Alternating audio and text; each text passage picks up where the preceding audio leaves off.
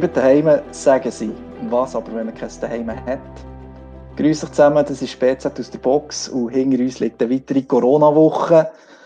Bei uns ist auch heute wieder der Quentin Schlappach. Mein Name ist Cedric Fröhlich. Und wir haben heute unseren ersten offiziellen Gast bei BZ aus der Box, nämlich Lea Stuber. Unsere BZ-Redaktorin. Lea, herzlich willkommen. Danke, Dein Fazit, dein Fazit von letzter Woche der Corona-Isolation. Ja, es geht schon langsam lang, denke ich. Sehr oft eine schlechte Laune. Aber ja, ich meine, ja, eine coole Wohnung mit coolen Mitbewohnerinnen, Balkon, Garten. ist eigentlich gar nicht so ein Problem. Und ich glaube, anderen geht es da viel weniger gut. Genau darum haben wir dich da, über das wollen wir nachher nämlich zusammen reden. Zuerst aber schauen wir auf ein paar News von den letzten Tagen zurück. Quentin, bitte. Ja, diese Woche hat wieder mal alles auf den Bundesrat geschaut. Der hat nämlich am Donnerstag hat er die ersten Lockerungen bekannt gegeben. Und wir haben jetzt quasi das erste Licht am Ende vom Tunnel, dass die Quarantäne dann irgendwann mal vorbei sein Und äh, jetzt ist tatsächlich am 27. April, also das ist in eineinhalb Wochen, soll es dann losgehen. Dann sollen erste Läden, zum Beispiel Baumärkte oder Gärtnereien, wieder auftun. Und äh, man kann dann auch wieder zum Coiffeur, was, glaube ich, einige von uns auch gut tut. Und da schließe ich mega ein. Und das hat nämlich damit zu tun, dass die, die Fallzahlen sind weiterhin sinkend. Also sinken, sie steigen immer noch, aber sie steigen eben nicht so, dass es äh, beunruhigend wäre, dass unser Gesundheitssystem überlastet wäre. Und wir haben schon die letzten zwei Mal haben wir ja den Kanton Bern als Beispiel genommen. Und jetzt ist tatsächlich die erste Woche, wo man wirklich sagen kann, die, die Hospitalisationen, also die Leute, die wegen Corona ins Spital müssen, die ist sinkend, die Zahl. Also mittlerweile sind noch 70 Leute im Berner Spital, die wegen Corona behandelt werden. Von diesen 70 sind auch 26 auf der Intensivstation. Äh, umgekehrt muss man aber auch sagen, dass ein paar Leute schon gestorben sind an Covid-19 und im Moment ist die Zahl, also das ist äh, Stand Donnerstag, bei 55. Im Kanton Bern. Im Kanton Bern, genau. Weiter hat der Kanton Bern die Woche bekannt gegeben, dass man nicht mehr darf führen respektive man darf in Wäldern nicht mehr führen und am Waldrand. Das ist wegen der extremen Trockenheit, die im Moment herrscht. Äh, es ist noch kein absolutes Feuerverbot. Also man darf bei Brädli-Stellen immer noch führen, aber man muss mindestens 50 Meter vom Waldrand entfernt sein. Ich weiß gar nicht, wie viele Brädli-Stellen es überhaupt gibt im Kanton Bern, die die Vorlage erfüllen, aber äh, auf jeden Fall im Moment sehr viel Vorsicht geboten, wenn man draußen will, brädeln Raus sollten wir in diesen Tagen ja sowieso und nach wie vor nicht, trotz dem guten Wetter. Lea, du hast in diesen Wochen viel mit den Menschen an den Rändern unserer Gesellschaft beschäftigt, mit Leuten am Unterende vom Existenzminimum, Suchtkranken. Man kann auch sagen, mit den Leuten, die in Tendenz immer ein bisschen vergessen gehen. Was hat dich dazu bewogen?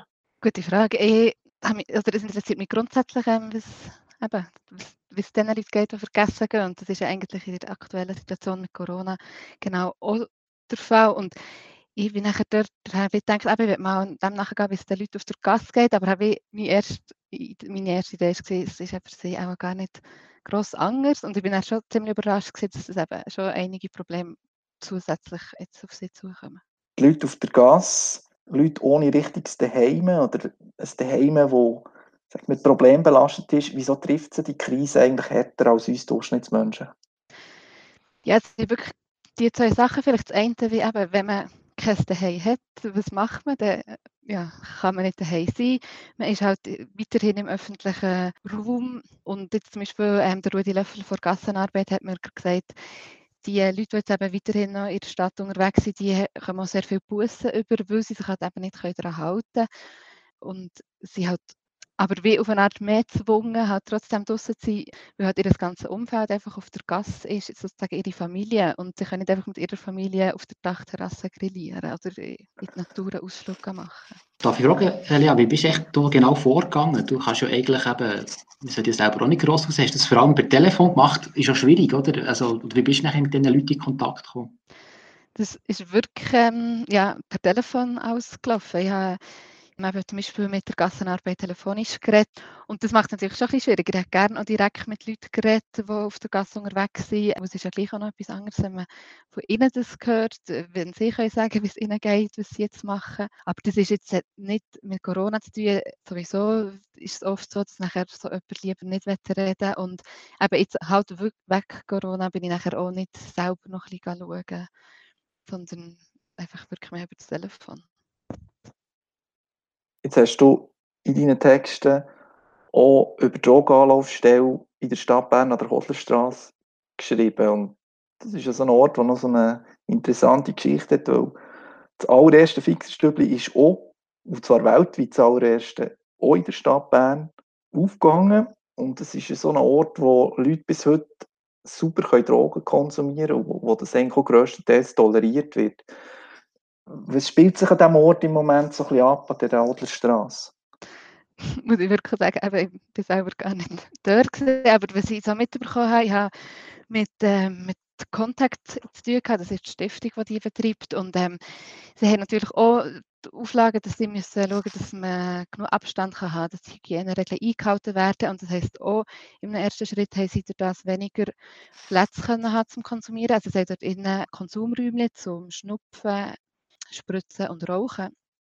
Und das sind eigentlich im Normalfall 22 Plätze, aber jetzt äh, weg diesen Auflagen haben sie die letzten paar Wochen nur noch 11 Plätze gehabt. Und das heisst natürlich, ja, die Leute, die ja eigentlich die Drogen konsumieren, also vor allem Heroin und Kokain, bleiben ja eigentlich viel, tendenziell eher noch fast mehr, wo andere Orte zu sind.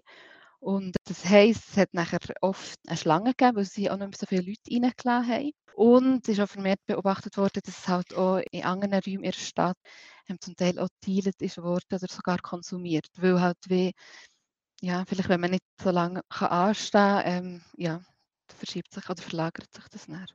Und jetzt haben sie aber wieder, um eben zu verhindern oder um wieder mehr Platz anzubieten, haben sie seit Ostern jetzt wieder genug, also wieder so viele Plätze wie vorher, aber weil sie mehr Abstand brauchen, ähm, haben sie jetzt noch zusätzliche Container und ein anderes Räumchen Innenhof gestellt.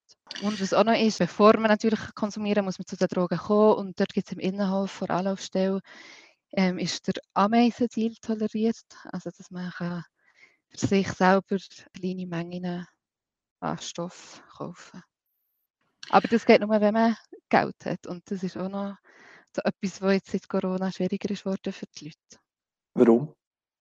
Ja, wie kommt man zu Geld, wenn man, ja, wenn man auf der Gasse unterwegs ist, viel betteln oder andere Sachen sind, ja, Strassenmusik oder Depotfläschchen sammeln und ja, wenn weniger Leute in der Stadt sind, sind auch weniger Leute, die potenziell Geld geben können und ja, da ist schon ein Punkt, wo ja, es schwieriger ist, zu Geld zu kommen. Oder ein anderer Punkt ist auch viele Frauen, die drogenabhängig sind, gehen auf den Strich. Und das ist ja im Moment auch weniger möglich oder mhm. man ja auch nicht. Und ja, es sind so ganz viele verschiedene Sachen. Wie sieht es auf mit Aufenthaltsorten? Also man sieht jetzt überall, gerade die Stadt Bern hat, äh, sind all die Parks geschlossen, aber auch beim Bahnhof, gerade bei Heilig Geistkirche, wo ja wo sich ja viele ähm, Randständige aufhalten, die sollte man eigentlich auch nicht mehr hocken. Wo, wo, wo haben die jetzt überhaupt noch einen Platz? Ja, eben haben sie ja oder wäre ja das ihr Platz eigentlich? Ähm, ja, eben, das ist schon so, viele Parks sind zu und ähm, ja. Also es gibt nicht ja. wirklich Orte, wo sie können sein legal. Das ist doch der Punkt, oder? Genau, ja, aber ähm, weil sie keine andere Möglichkeit haben, jemand anderes herzugehen, sind sie dort. Und ich glaube, es ist auch ganz unterschiedlich. Und die ähm, finden auch, oder, also, es ist ja nicht so, dass man die Regeln nicht versteht. Und ich glaube, das ist aber ein Bewusstsein um, dass man dort Abstand hat. Und das ist ja, obwohl ja die Leute oft vielleicht gar kein Handy haben und so News nicht so oft mitbekommen wie andere Leute, ist auch das ja bis zu ihnen ähm, durchgekommen. Sie, zum Beispiel bei Anlaufstellen werden die Themen ja auch diskutiert. Oder Binto, das ist so die Interventionsgruppe der Stadt Bern, die unterwegs ist, eben Gassenarbeit auch ja ähm, auch mit den Leuten reden über das und dann weiss man ja, dass man Abstand halten zum Beispiel. Aber ja, wenn man dealen ähm, ja, macht man jetzt nicht mit zwei Meter Abstand. Jetzt ist es so, dass wir haben von diesen Orten geredet und wir haben ja schon das Fixerstübli erwähnt. Das sind ja eigentlich auch, sagen wir, Treffpunkte, wo sich eben gewisse Gesellschaftsschichten auch so ein bisschen abkapseln vom Rest, ähm, wo, wo sie ihrem Leben können nachgehen können Und letztlich profitieren ja eigentlich auch wir ein bisschen davon, das, dass wir nämlich die offene Drogenszene zum Beispiel nicht mehr haben in Bern, wo, wir, wo ein Riesenproblem war, nicht nur in Zürich, sondern auch in Bern am Ende des letzten Jahrtausends oder so in den 90er, 80er Jahren. Und jetzt rückt jetzt der Konsum vielleicht auch wieder ein bisschen mehr so in die öffentliche Wahrnehmung zurück auf Gas. Ja, das ist spannend. Ich glaube, man hat oft das Gefühl, oder es geht ja auch ein bisschen wegen dem vergessen, weil sich der Konsum nicht mehr in der Öffentlichkeit abspielt, sondern dass es andere Räume gibt. Also eben, es ist so ihre Anlaufstelle hinten dran. Man weiß ja nicht genau, wie das dort aussieht, wenn man nicht selber konsumiert. Man muss sich registrieren, dass man überhaupt rein kann. Und ja, ich glaube, das hat mir gestern Karl Müller von Stiftung Kontakt auch gesagt, dass jetzt wieder mehr ähm, Plätze anbieten zum Konsumieren bei Anlaufstelle. Natürlich geht es einerseits um die Bedürfnisse der Leute, die konsumieren selber, also dass sie wirklich einen sauberen Ort haben, ähm, saubere Spritzen, dass man kann das Risiko minimieren ja, dass sie sich irgendwie mit anderen Krankheiten anstecken zum Beispiel. Und das ist so der eine Aspekt. Und der andere Aspekt ist ja gleich auch, ja, eben, dass man das vielleicht so gar nicht unbedingt in der Öffentlichkeit verbot, dass man vielleicht dass das nicht ins Bild passen von, von einer Stadt wie Bern. Das, das stimmt eigentlich schon. Also im öffentlichen Bild, wenn man jetzt durch die Stadt Bern läuft, gerade gegen oben, wo ja schon eigentlich, äh, ja, was immer noch mal, Konsumenten, Konsumierende gibt, sind heute schon vor allem eben die, die, die Randgruppen, die jetzt quasi wieder das Stadtbild dominieren. Das hat ja auch, glaube Claudia letztes Mal erzählt, was sie, was sie erzählt hat, wie sie einem Hotel hat, äh, übernachtet in Stadt Bern. Also ich glaube, das, das Bild hat sich schon wieder ein bisschen gewandelt, aber ähm, eben, das ist wirklich interessant. Das ist so ein bisschen wie ein Ausflug jetzt in, die 80er Jahre, wenn man, wenn man jetzt hier in der Nacht durch die Stadt Bern läuft. Oder so nehme ich es auch wahr. ja, ich weiß nicht, wie es in den 80er Jahren war, aber ähm, Gut, ich weiß auch nicht von meinem ja. Alter, aber ich stelle mir es jetzt mal so, ich stelle mal so vor. ja. ja, ich glaube, was auch noch ist, aber das hat jetzt vielleicht nicht direkt mit Corona zu tun, aber ich glaube auch, das Bild von Obdachlosigkeit, das man vielleicht so hat, ist, stimmt vielleicht auch nicht ganz mit jemandem, der obdachlos ist, schlaft auf der Bank in Nacht. Mhm. Ich glaube, das ist, wie nachher die Leute oder wo sie schlafen, ist viel Unterschied. Also, ja, also es gibt ja ganz viele unterschiedliche ähm, Varianten von den Leuten. Es gibt ja ähm, die Notschlafstelle in der Stadt Bern, das ist der Sleeper oder das Passanten daheim. Aber ganz viele, die ja, kommen auch irgendwie bei Freunden unter oder schlafen vielleicht in einem Zelt irgendwo oder haben einen Bauwagen. Und die Stadt Bern hat jetzt auch noch wegen Corona 29 zusätzliche Zimmer zur Verfügung gestellt. Aber dort ist die Idee, dass die Leute ein Einzelzimmer haben oder sich auch könnten bei einem Verdacht von isolieren, dass sie auch eine Betreuung haben und Essen bekommen. Quentin, wir haben das im Vorfeld auch schon ein paar Mal noch besprochen, nämlich so, das daheim bleiben. Für uns heisst es im Moment ja Homeoffice und das ist manchmal vielleicht ein bisschen auf den Kopf geht, aber das ist es eigentlich. Ja, das, ich glaube schon, dass das ist äh, extrem, das ist, äh, man kann fast sagen, die, die, die ganze Quarantänesituation tut eigentlich die, die sozialen Gräben, die sonst echt schon bestehen in der Gesellschaft, die tun ich wie noch ein bisschen ausweiten. Also, schon nur Homeoffice eigentlich, das ist ja eigentlich ein riesen Privileg. Es gibt sogar Leute, die haben Bürojobs, aber sie müssen gleich, sie müssen gleich in einem Büro arbeiten, weil ihre Arbeitgeber, äh, vielleicht, geht, vielleicht geht es um normale IT-Fragen, wo, wo das nicht zulassen, dass sie von daheim aus arbeiten. Und ich glaube, das ist ein riesen Problem auch von, von Leuten, die die eben vielleicht ein schönes Daheim haben, die wirklich irgendwie auf einer, vielleicht sogar noch eine Terrasse haben und so, und die dort rausgehen, dass die eigentlich anderen Leuten eben, die ihr Leben vor allem auf der Straße stattfindet, nachher sogar noch vorwerfen, eben, dass sie die Regeln nicht einhalten. Und ich finde schon, das ist, das haben wir erst in den, in den paar Wochen nachdem eigentlich die, die, der Lockdown gestartet, also schon ein quasi Lockdown äh, hat stattgefunden, haben wir das erst ein bisschen bemerkt und denkt, dass die, die ganze Quarantänesituation eben wirklich die, die sozialen Unterschiede in unserer Gesellschaft noch ausweiten. Eben, selbst wenn man jetzt nicht obdachlos ist, sondern nur irgendwie eine Einzimmerwohnung hat oder so, das ist noch viel schwieriger, das zu ertragen, wenn man die ganze Zeit in der Wohnung muss sein. Also so stelle ich mir es einmal vor. Ja. ja, das geht eigentlich weiter, ähm, oder eben, ja, es geht ja nicht nur Leute, die vielleicht Drogenabhängigkeit haben, sondern eben auch irgendwie Leute, die vorher ähm, als Sexarbeitende geschafft haben und vielleicht dort auch noch ihr Zimmer hatten. Und ja, was ist jetzt, wenn, wenn sie dort nicht mehr arbeiten können, können sie dann überhaupt noch dort wohnen? Oder auch Leute, die einem Asylheim wohnen, wo ja auch eben Platzverhältnisse ja ganz anders sind, als wenn man so schön seine eigene Wohnung hat. Oder ja. Ein weiteres Thema, das du, Lea, auch darüber geschrieben hast, oder sagen wir es anders, du, du hast ein Interview ein längeres geführt sind, sind Opfer von häuslicher Gewalt. Das sind nach wie vor vor allem Frauen, aber es sind auch Männer betroffen. Die sind jetzt auf einmal quasi gezwungen, daheim zu sein. Oder die sollen auch in der Freizeit daheim bleiben. Und jetzt gibt es ja da so ein bisschen widersprüchliche Angaben, nämlich noch nicht so viele offizielle Zahlen, ob, jetzt die Fälle zugenommen haben von häuslicher Gewalt. Kannst du dazu vielleicht etwas sagen? Ja, es ist vielleicht wirklich noch ein bisschen früh für die Zahlen anzuschauen oder ja, die zu interpretieren. Ich habe vor kurzem nochmal mit der Marlies Haller geredet. Das ist Geschäftsführerin der Stiftung gegen Gewalt an Frauen und Kinder, die das Frauenhaus in Bern und das in Thun führen. Und Sie hat gesagt, sie hat erst mal in der Woche vor Ostern eine Zunahme festgestellt an Anrufen, die sie von Frauen in der Woche vor Ostern eben. Und sie sagt aber auch, ja, das ist, ähm, schlussendlich ist es jetzt noch zu früh, um zu sagen, ob das schon ein Trend ist oder ob das jetzt einfach eher einfach so eine sozusagen normale Schwankung ist. Sie hat in dieser Woche zwölf Dossiers und haben sieben Frauen platziert. Weil ja, wenn man anschaut, wie viele Betten es überhaupt gibt, die Frauenhäuser im Kanton Bern, es gibt ja drei Frauenhäuser, ähm, eigentlich eine, eine recht hohe Zahl ist, weil es gibt nicht viel Bett oder nicht viel Zimmer.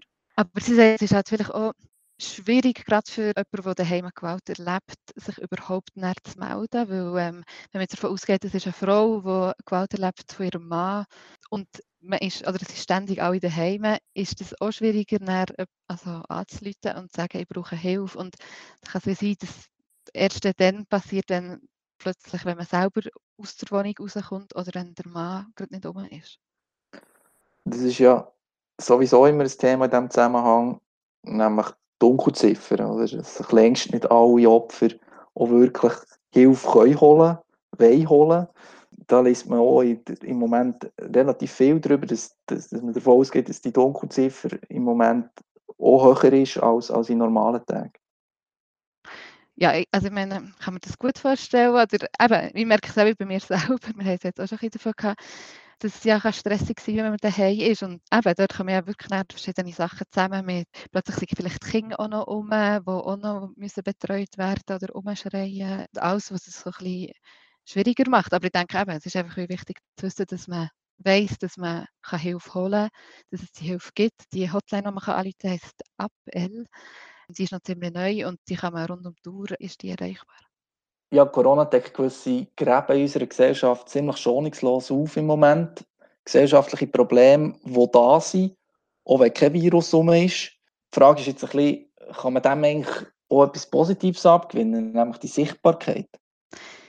Ja, ich glaube, das hat schon das Potenzial. Also, dass man wie plötzlich sich fragt, ja, muss das so sein? Das, also, dass man nicht einfach das so als normal hernimmt, dass das einfach so ist.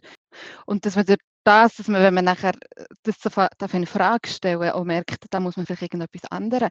Und was da vielleicht auch noch ein wichtiger Punkt wird, ist die ganze Solidarität, die es seit ein paar Wochen gibt. Da merkt zum Beispiel, dass auch Gassenarbeit, dass ihnen viele Leute Essen vorbeibringen, die sie nachher wieder an den Leuten geben können, die auf der Gasse sind. Es sind auch Spenden von privaten Leuten, sogar auch in einem Restaurant oder Firmen. Und das heisst, es ist auch wie so ein Bewusstsein schon um bei den Leuten, was eigentlich besser ging. Aber dass sich dann ja wirklich etwas kann ändern langfristig, für das muss so bis zur Politik durchdringen. Und ähm, das wird sicher nicht ganz einfach, aber und wird auch seine Zeit brauchen. Aber das wäre ja ein Anfang.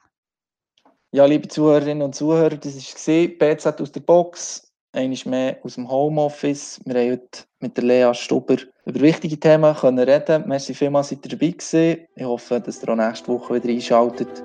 Bis dahin bleibt gesund, habt Sorge und auf Wiedersehen.